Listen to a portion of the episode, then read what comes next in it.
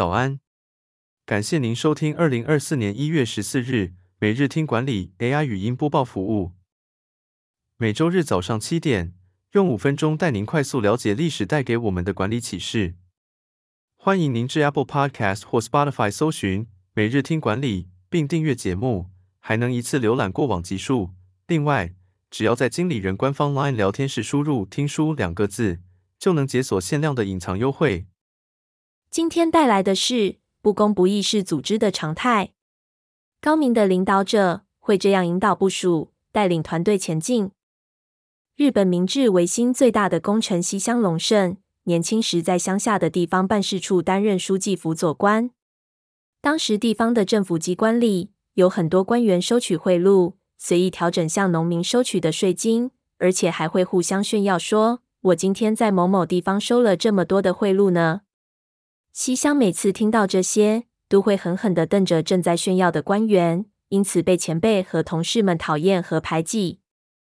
直到鹿儿岛藩主去世，来了一位新藩主岛津骑兵。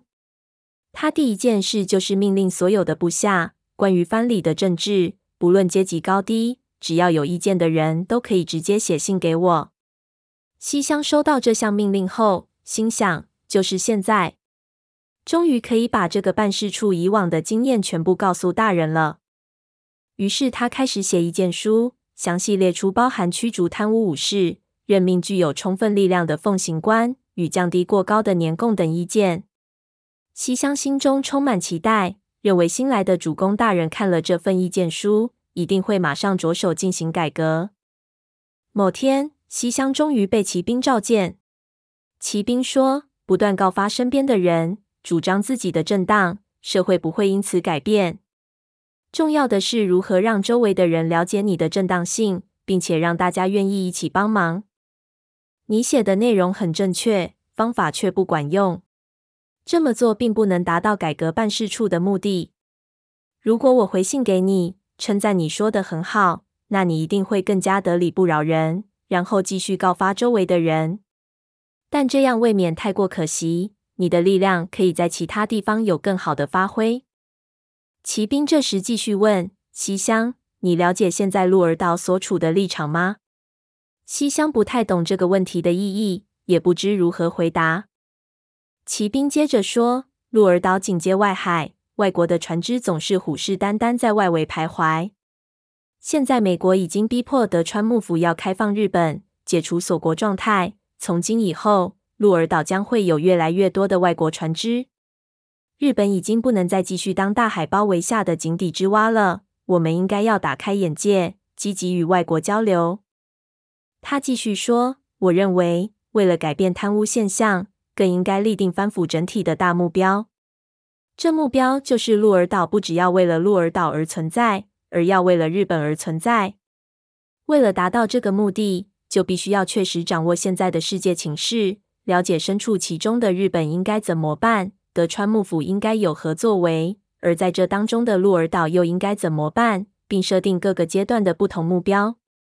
如果只是扫除违法行为，等于浪费了自己的力气。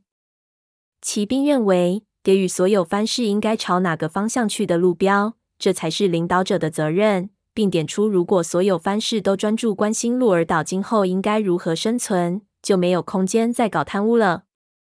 后来，骑兵把西乡调到身边做事，锻炼他的思维，拉高他看事情的视野。而对西乡来说，骑兵不只是老板，更是一位难得的导师。小故事大启示：身为领导者，应该随时留意西乡这类部署在工作上的心力是否用错地方。如果他们总是花力气观察其他同事的作为，领导者就有责任重新教育他们。拉高他们的视角，引导他们俯视整体组织的状况以及自己该有的作为，让他们活用自己的正义感。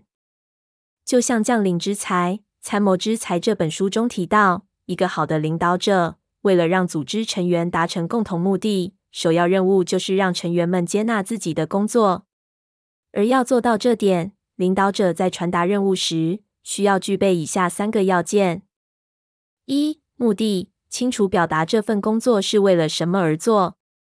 二、贡献度，让成员了解自己所做的工作对组织的目的有何贡献。